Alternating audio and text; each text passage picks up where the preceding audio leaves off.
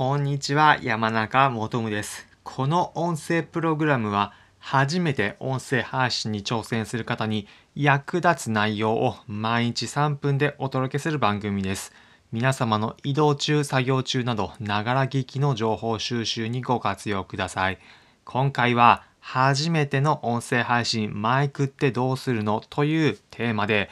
初めて音声配信に挑戦する方、マイクどうすればいいのかと考えている方にご回答させていただきます。こちら、結論で言うと、マイク、まずはなしで大丈夫です。そもそも皆様が使っている音声配信のプラットフォームのサービス、こちらを利用して音声の収録してみてください。ちなみになんですが、皆様、今この音声、どのサービスを使ってお聞きになっていらっしゃるでしょうか？例えば、ヒマラヤだったり、スタンド FM など、音声配信のプラットフォームのサービスを利用して聞いているという方、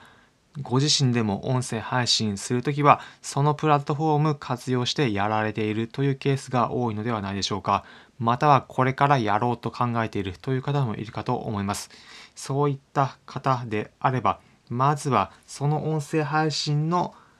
プラットフォームについている収録機能でマイクなしでやってみてください。なぜかというと、そのプラットフォームごとに配信するときに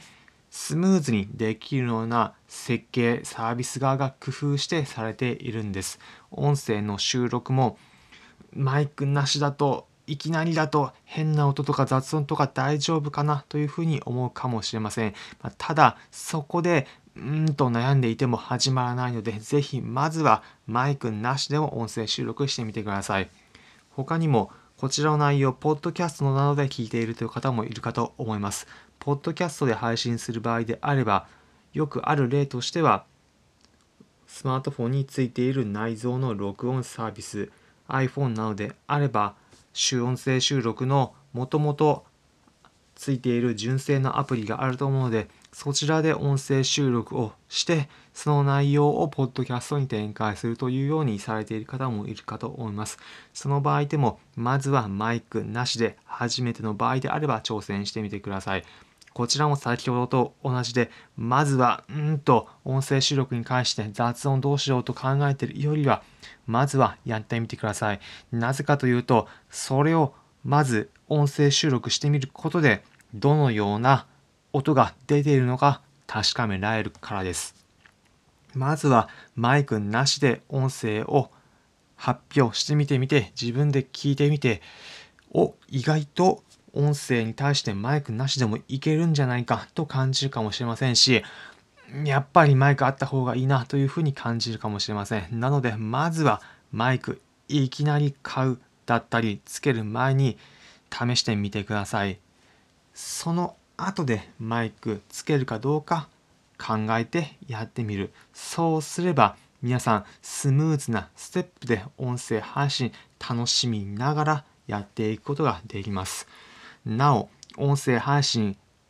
この後の段階として続けていく中でマイクが欲しいだったりマイクでクリアな音声届けてみたいという方であればぜひご自身に合うマイク探してみてください。ちなみに今皆さんお聞きになっているこちらの放送は私マイクを使って収録しています。私も最初はマイクなしだったんですが途中からマイクがあった方がいいということでマイク付きでお話しさせていただくようになりました。この皆さんが聞いている音声いいと思った方は私の使っているマイクはちなみに、えー、手話という音声機器の老舗メーカーのものになっています。使っているマイクについては説明欄のところにリンク先を貼っておきますので、そちらからマイク気になる方はチェックしてみてください。最後に今回のまとめです。今回は初めての音声配信、マイクってどうするのというテーマのお話しさせてみました。初めて挑戦する方は、まずはマイクなしでやってみてください。その後、マイクも必要だったり、もっとクリアに届けたいと思った方は、マイクも検討してみてください。まずはいきなり、うんと思うよりも、やってみる、そして楽しくなるというスペステップで進めていただければ幸いです。今回の内容参考になったという方は、いいねの高評価、またこの音声プログラムのフォローのボタンもポチッとお願いいたします。この音声プログラムは初めて音声配信に挑戦する方に役立つ内容を毎日3分でお届けする番組です。皆様の移動中、作業中など、ながら聞きの情報収集にご活用ください。コメントもお待ちしております。また、コラボも募集しております。音声配信やっていく中で、試しにコラボ配信してみたいという方、ぜひぜひ私も募集中ですので、お気軽にコメントいただければ幸いです。